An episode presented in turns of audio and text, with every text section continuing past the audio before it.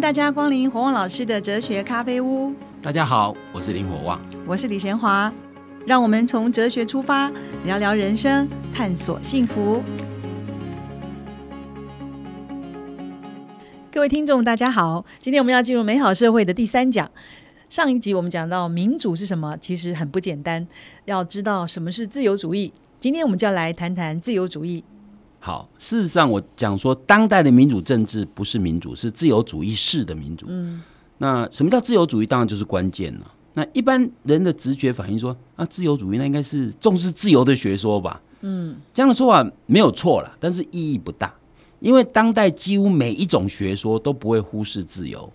即使是威权主义国家，他也说他重视自由，你知道吗？所以有吗？威权也重视啊？他说他们也自由民主啊，你你你哦，对对，他否认。我每次都觉得你这样子不民主，他觉得是。对，那事实上在经济领域啊，有些学说比自由主义更看重自由。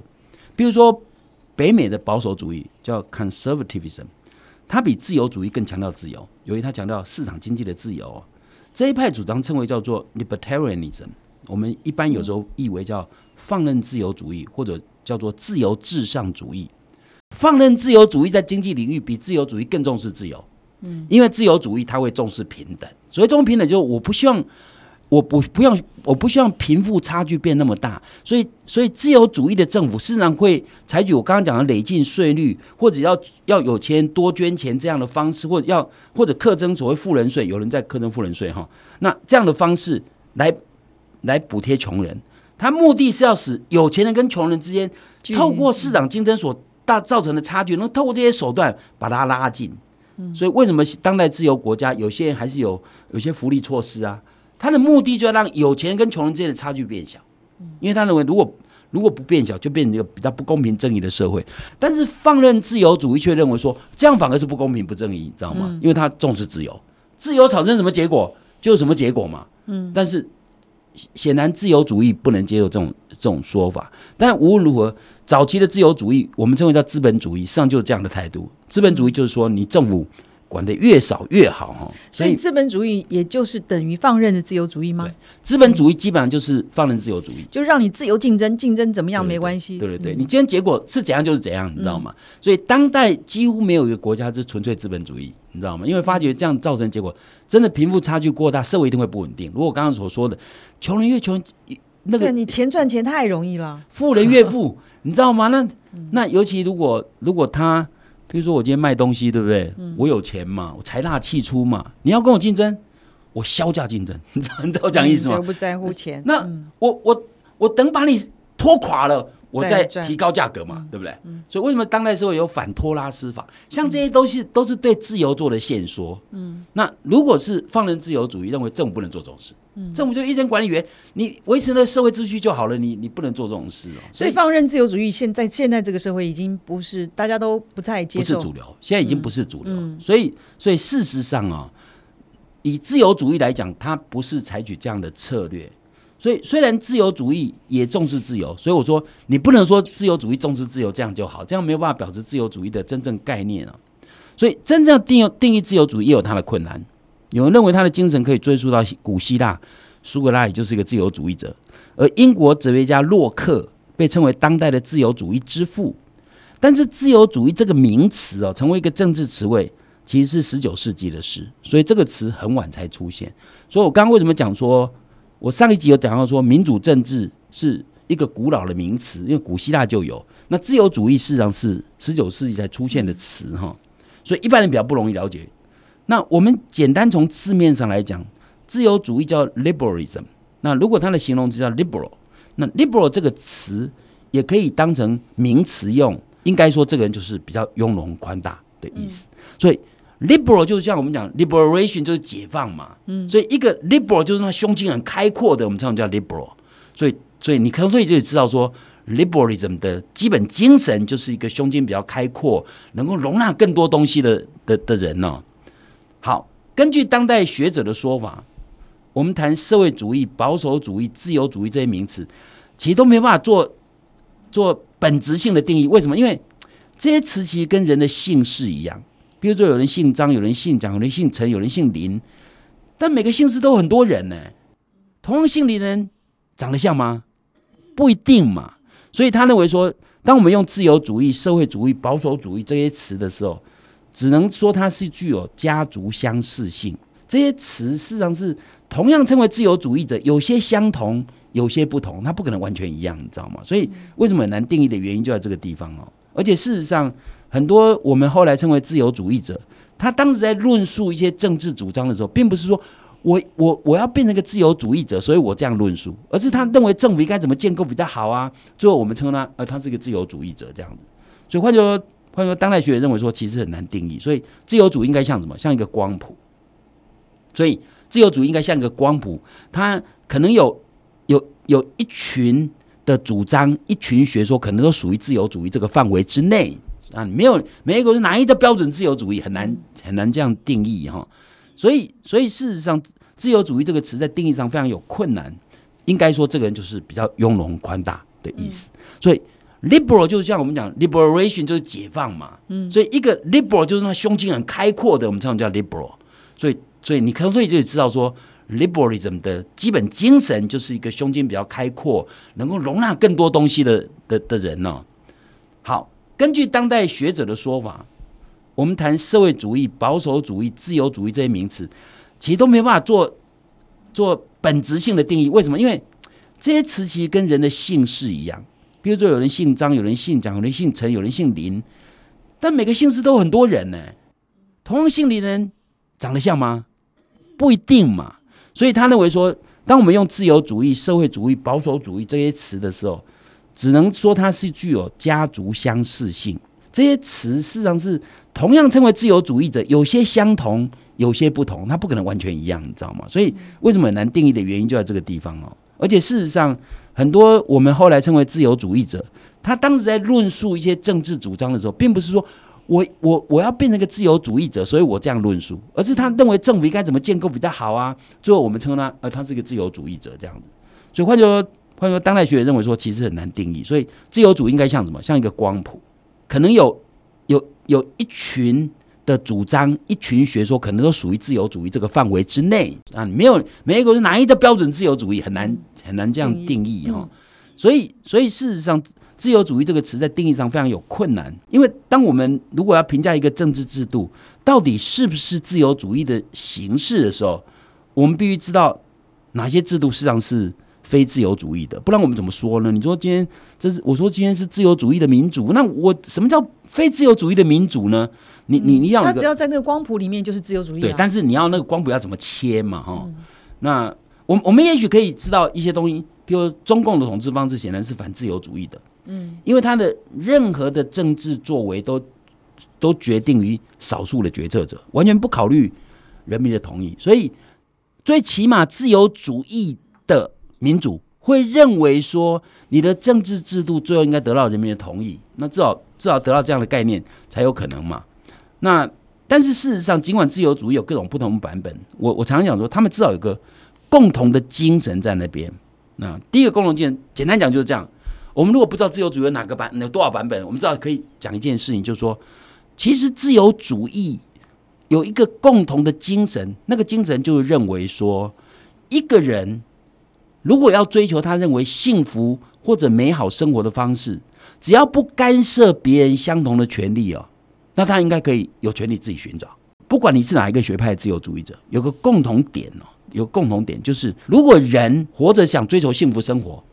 那每一个人应该可以追求适合自己的幸福生活，也就是说，每一个人认为的美好生活方式可能不一样，但是他可以追求他自己最适合的，只要他允许别人相同的权利，追求他的幸福生活。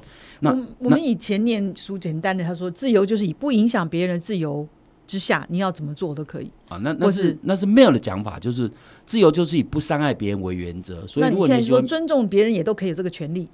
对我可以。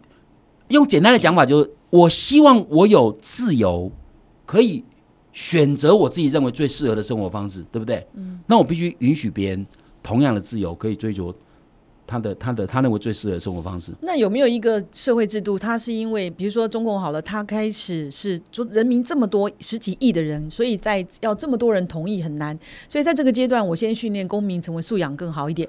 然后下个阶段我才能真正的放开来，叫做可以有自由主义。现在先是社会主义，有没有这样子？一这这个非常难的原因在于说，其实我觉得中国大陆我要改变，第一个要先有自由，再讲民主。你刚刚讲其实两个不不一样的东西，说因为民主必须人民有很大判断力才能做，但是我觉得在还没有实施民主之前，应该给人民自由，让人民可以追寻自己认为需所要的东西。那人民追求的东西会会产生。的结果就是别人追求跟你追求不一样，所以会产生有时候会冲击，有时候会讨论，有时候会辩论，你知道吗？这样才会训练人民有能力思考。反而要相反的做，所以他应该先有自由，然后再有民主，我觉得会比较好一点。所谓先有自由，就是我先让你有，先让你有讨论啊，自己追求的的空间呐，我可以，我认为这样比较好啊。啊，他认为说不会啊，那样不是不好啊。经过这样的激荡哈，你知道吗？嗯，才有可能产生一个比较有能力思考的人民，因为。我认为这样是比较好，你认为不好，说个理由嘛，对不对？嗯，这样的结果会会培养人有能力思考，慢慢有能力做主。我们觉得，我们这我们跟大陆的人交流的时候，感觉到他们很有口才，很会思考，很会思辨。那其实他并没有像我们的自由，可是为什么他们好像很能够对谈？所以，那可是经过这些年下来，他们的道德其实很差呀。其实你知道，他们的思辨力是因为他们为了生存。他口才如果不好很难活，你知道吗？因为，但他那个不是为了某些理想或价值去训练口才。我现在讲，我刚刚讲那种思辨力是指你能够站在别人角度思考问题，那才叫真正有思辨力。如果我只是为了捍卫自己的权益，那种思辨力就口才好嘛？对，嗯。那我们需要的是你，你能够跟别人共同生存。能够以一种互相合作的方式共同生存，那是不一样的概念。对对对，我就觉得他这么些年下来，他们的品德更弱更弱了，就是他并没有替别人着想，可是很会讲话。因为他们的社会，呃，可以说，呃，人人跟人之间的信任度可能比我们还低，你知道吗？所以每个人必须想办法让自己活得更好，那别人不一定值得信赖啊。那这这一段结束之前，是不是让帮我们再做一个结论？到底自由主义的呃？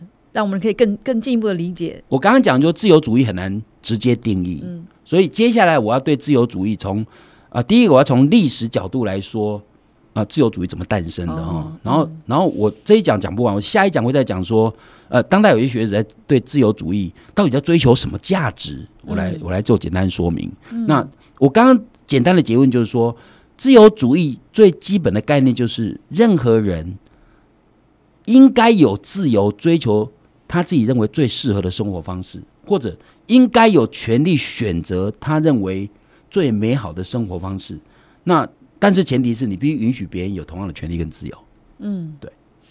好，这些系列呢，我呃比较烧脑，大家啊各位听众要好好的仔细的听，好好的想。有问题呢，随欢迎随时留言。那黄老师可以在下一集可以跟大家回复。好，我们休息一下，下一段我们要来谈谈自由主义诞生的历史背景。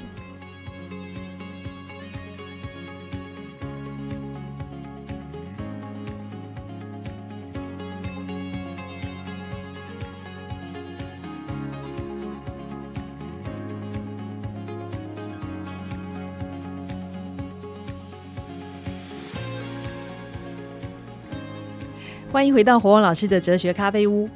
我们上半段讲到呃自由主义的定义哈，有很多种的呃方式演进。那其实黄老师说，他说从历史的角度来看，或许会我们会更了解。好，我们来听听黄老师告诉我们。好，自由主义其实是个理想的理论，就是认为说人生应该怎么建构啊？那应该怎么建构，不代表实际生活就完全达到完满的地步啊。所以事实上，我们可以讲说，实际的社会里面。以即使建立在自由主义基础上的一个民主社会啊，它也不可能完全实现那个理想。但是，但是重点就在于说，我们如果知道自由主义的理想，我们就知道我们现在的社会到底哪里出问题。因为如果你不知道理想是什么，你怎么知道现在哪里有问题？你知道吗？所以这还是一个很重要的东西哦。那我要从历史背景来谈自由主义，因为这也可以给自由主义出现产生几个轮很重要的轮廓。那自由主义诞生。大概不会早于十七世纪啊。那根据学者的分析啊，市场有两个很重要的的历史事件跟自由主义密切相关。第一个就是宗教改革。那一般认为说，十六、十七世纪欧洲的宗教改革所引发的战争，是自由主义思潮产生的一个很重要的基础哈。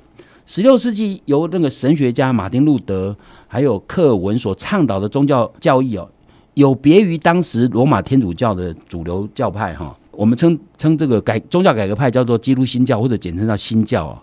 那这样改革扰乱了天主教国家的宗教跟政治的秩序，所以引发主流教派对异教徒的镇压。所以一六一八年到一六四八年爆发所谓三十年的战争，是所有冲突的最高潮哦。据估计，有这场战争死亡人数是第一次世界大战的两倍，可见很惨烈了。就是那欧洲的宗教战争持续超过一百年，主因是教派之间对教义的解读不同。当主流教派打压异教徒的时候，应该是认为异教徒的信仰背离神的旨意，打压是让他们走上正途哈。但是异教徒也认为自己的信仰才是通往天堂的唯一通道。那到底哪一个信仰才是正道呢？事实上，这时候的思想家后来变成自由主义思想家，就在想说，当因为当时当然没有自由主义这个名称哦，只是说那些思想家开始想说，宗教真理能定于一尊吗？其实今天实力比较强的战胜了。那弱者会觉得自己自己自己是错误的吗？就说今天我如果是比较小教派，然后被主流教派打压了，我小教派会认为自己信仰是错的吗？应该也不会哈。杀我的头，我还认为我对。他即使挫败，他也不可能心服啊。事实上，宗教上的许多主张超出人类理性的范围，譬如说佛教主张轮回，主张业报，以及基督教主张上帝存在。信耶稣得永生，这些东西都没有办法用我们的人的理性来加以证明或者否证，对不对？因为这些东西超出人嘛。我常常讲，信仰这种东西就是就是超出人啊。如果它不是超出人，如果我们人能够证明上帝存在，我们人已经有能力达到神了，你知道吗？所以，上帝存不存在，信耶稣会不会得得永生，只能用信仰，你很难用理性来证明哦。所以，信者恒信哦，不信者恒不信。所以人类根本没有能力解决宗教上的争议，所以自由主义思想家发现到说，呃，当然我我再讲一遍，当事人当然不叫自由主义者，只是他们觉得说，宗教上要定于一尊，除非采取武力嘛，否则不可能。采取武力也没办法达到对，没办法达到心服口服的目的。当我被打压的时候，有一天我伺机而发，等我余欲撞到，我就打回来，你知道吗？如果我们要继续战争，当然就每天过得很不舒服，然后过得很难过。我们如果不想战争，想要和平。只有一种方法，容忍。所以事实上，自由主义的很核心的公民品德就是容忍。所谓容忍，意思就代表说，我如果要跟一群不同宗教信仰的人一起共同生活，不是战争就是和平。战争当然是不是一个好的选项嘛，对不对？那如果和平，我只能容忍他嘛，因为第一个我不可能强迫他跟我一样。即使强迫对他也没用，你知道吗？就你可以跟我不一样。对，如果我权力大的时候把你吃过去，他权力大就把我吃过来啊。那这样我们永远永无歇止之日啊。那我唯一的方法就是容忍。所以自由主义的，我讲讲跟自由主义最相关的一个品德，其实就是容忍。我我们以前孟子讲过一句话，说“自反而说，虽千万人吾往矣。”孟子认为说，我摸着良心，既然是这样，那我就就往前干嘛，对不对？可是自反而而说，虽千万人无往，你摸着良心觉得这样是对的。另外一个摸着良心，可能跟你想法不一样，你知道吗？所以换句话说，自由主义思想家发现到说，其实宗教这种东西没有办法定义于尊呐，除非采取武力了哈。尊重跟容忍，对，嗯，容忍啊，能尊重就不那更好嘛，对不对？那但最起码要容忍。所谓容忍，就忍无可忍，但不能动用武力。简单讲，就是这个意思啊。嗯。那人类社会上不止只有宗教信仰很难形成共识，那除非你是一个完全没有自由专制的社会，否则否则人类社会不止宗教信仰会不一样，价值观也不一样。所谓价值观，就是说我们人对于什么的什么样的人生比较美好，什么样什么样的人生比较幸福，那事实上是也会不一样。那所以价值观。所谓价值观，就对人类事物，我们认为美好的东西有一套系统性的看法。许多东西对人都是有价值的，譬如说健康有价值嘛？哈，财富、安全、美丽、长寿、尊严、家庭、休闲，这些都有价值，对不对？嗯。但这些东西应该怎么排列组合？优先顺序？优先顺序怎么排？我看会因人而异，你知道吗？对。那我们当然知道，有些年轻人讲说，趁着年轻拼命打拼。赚大把钞票，老了可以享受，但他忘了他拼命打拼，搞不好伤害了身体健康，你知道吗？所以这显然及时行乐，这显然是不明智的。所以我们任何人都知道，人生有许多美好的事物，我们不可能同同时占有。你要健康又要钱多呢，有点难，对不对？所以你健康跟钱多少一定要有一个均衡。那即使是一个比较有智慧的人，知道说我不可能拼命工作想赚钱，但却能保持健康；我也不可能说拼命赚钱却不顾家庭，然后想要家庭和乐，这也很难，对不对？所以，我们对这些人生美好的事物，会构成我幸福人生，我该怎么排列组合？即使我是一个有智慧者，会跟另外有智慧者排列组合完全一样吗？应该不一样啊，因为因为每一个人不太一样。譬如说，像我退休的很多人就跟我讲：“你退休那一定每天都游山玩水喽。”哎，我说我不喜欢游山玩水。嗯啊，你会不会觉得我很笨啊？我喜不喜欢玩游山玩啊？游山玩水 OK 了，但你叫我经常游山玩水，我觉得我没有那么喜欢。我觉得我要把那个时间拿来做，比如说做 Podcast。那因为因为每一个人排列顺序不一样，你绝对不会觉得说啊，林华教授你好笨哦，不会吧？嗯，这样的结果造成说。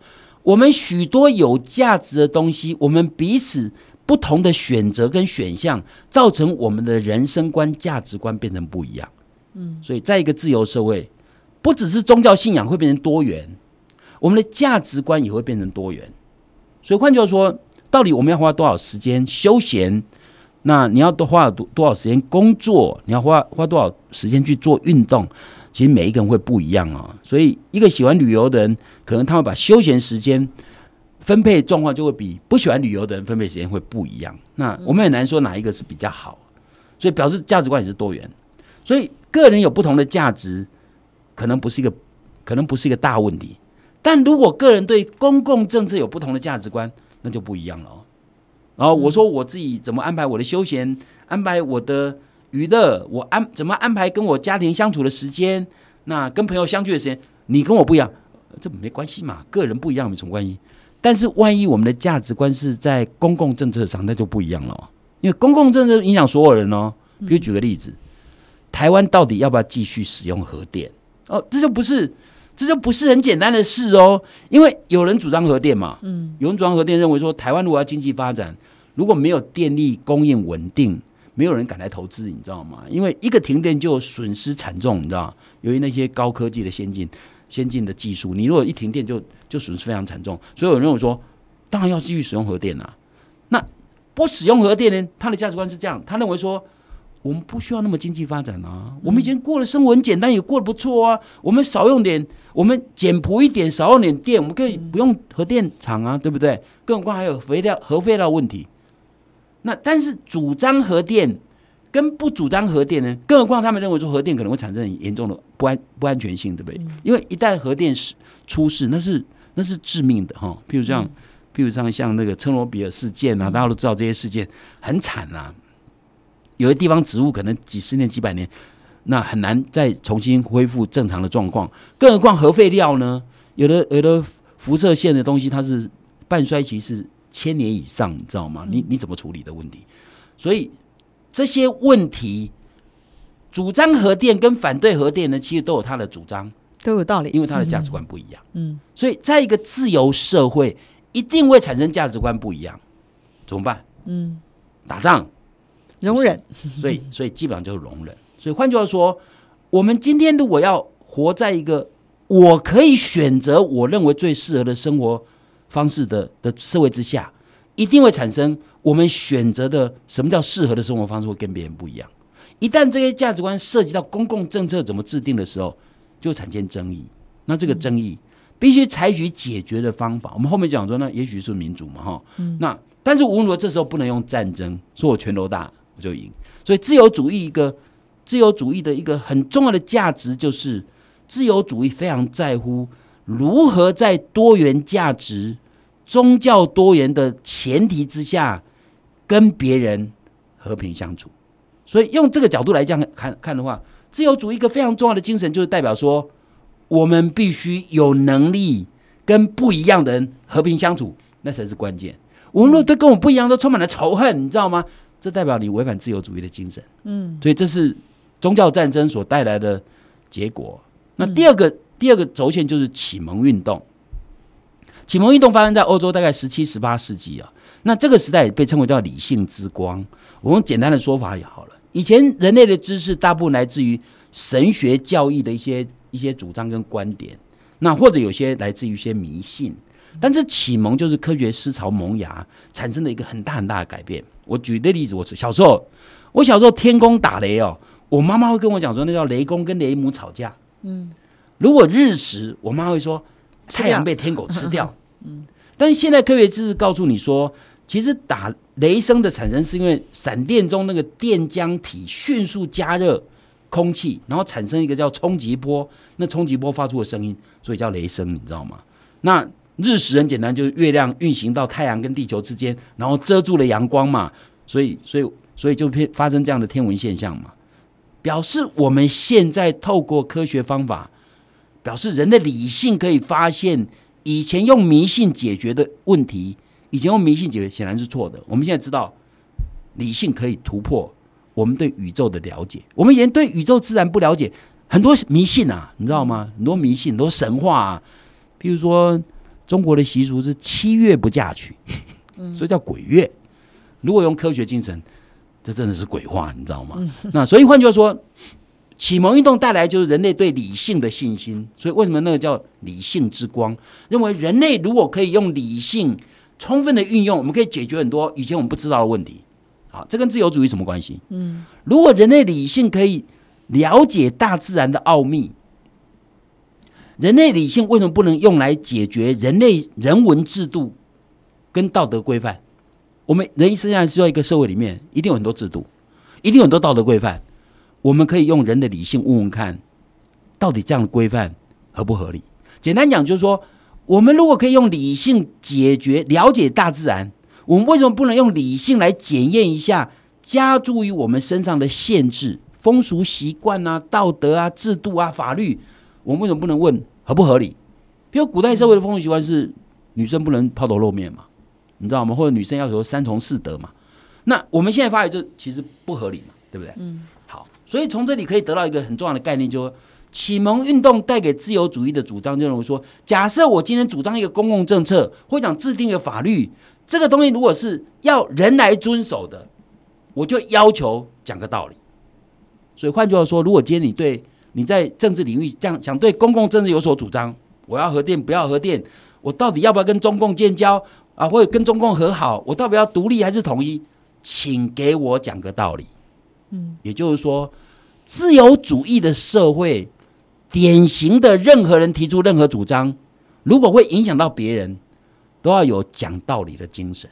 嗯，所以所以自由社会是讲理，不是讲利，不是拳头那个利。嗯。不是讲利益那个利，所以一个不能用讲道理的方式说服别人，表示你跟自由主义的精神不太一致。所以换句话说，在公共政策里面，比如我们对政治的看法，我们对某些议题的看法，我们一定要讲出一套道理来，是道理赢，而不是体力赢。而不是拳头大，你知道吗？这是自由主义的两个很重要的精神。所以启蒙运动给我们告告告诉我们说，在一个自由社会，如果要做一个合格的自由主义的公民，你要你要会懂得讲道理，不是不是用不是用话术，也不是用威胁，也不是用武力，也不是用利益诱惑别人，这都不是合理的主张哈。那另外一个宗教宗教改革给我们的启发是，活在多元不一样。还能容忍别人，这才是自由社会的精神。对，嗯，这样听下来，呃，在投票之前，其实很多事情要谈呐。对，对不对？所以，所以为什么讲民主不是投票而已？嗯，其实民主的目的是希望集思广益。所以在还没有决策之前，应该大家把外话题都谈谈谈尽。我们来看谁最有道理，我们用有道理的来做决策，这样子对社会整体是最好。你可以想想看，一个政策如果是最有道理的政策。难道不是对没有人每一个人都好吗？对不对？对啊，那为什么现在并没有给这个空间呢？有时候我们看到电视辩论会收视率也没有很高，或者他们谈出来的东西也没什么内容。没有，主要是因为我们社会没有养成说道理的习惯。比如说，我们学校里的孩子教育，大部分都是老师讲，孩子听嘛。那这个社会其实还没有形成那种讲道理的习惯。其实讲道理应该变成很很普通的习惯。像像我以前在美国念书念书，因为当当 T A 要教书，那些学生呢。考卷答的不怎么样，嗯，考卷发下去，他来跟你争争辩呢，说老师，我这应该是对的。他他口才好的很，你知道吗？因为他们会思辨，你知道吗？他们会学会讲道理，从小就学会讲道理。我觉得这是一个要迈入自由成熟的社会需要有的培养的公民品德。嗯，公民能力应该讲公民能力。对，是。哇，我们这第三集讲到这个什么是自由主义啊？原来他从历史背景来看，从宗教战争或者是启蒙运动啊，那个价值观的多元，慢慢让人真的知道人是需要。啊，容忍不同的意见，然后呢，更重要是用理性来说明你到底要什么。凡是讲个道理，才是符合自由主义的精神。所以不讲道理的人，就不是合格的公民。对，嗯，对。好，谢谢黄老师。那越来越精彩了哈，千万不要错过每一集。我们下一集再见。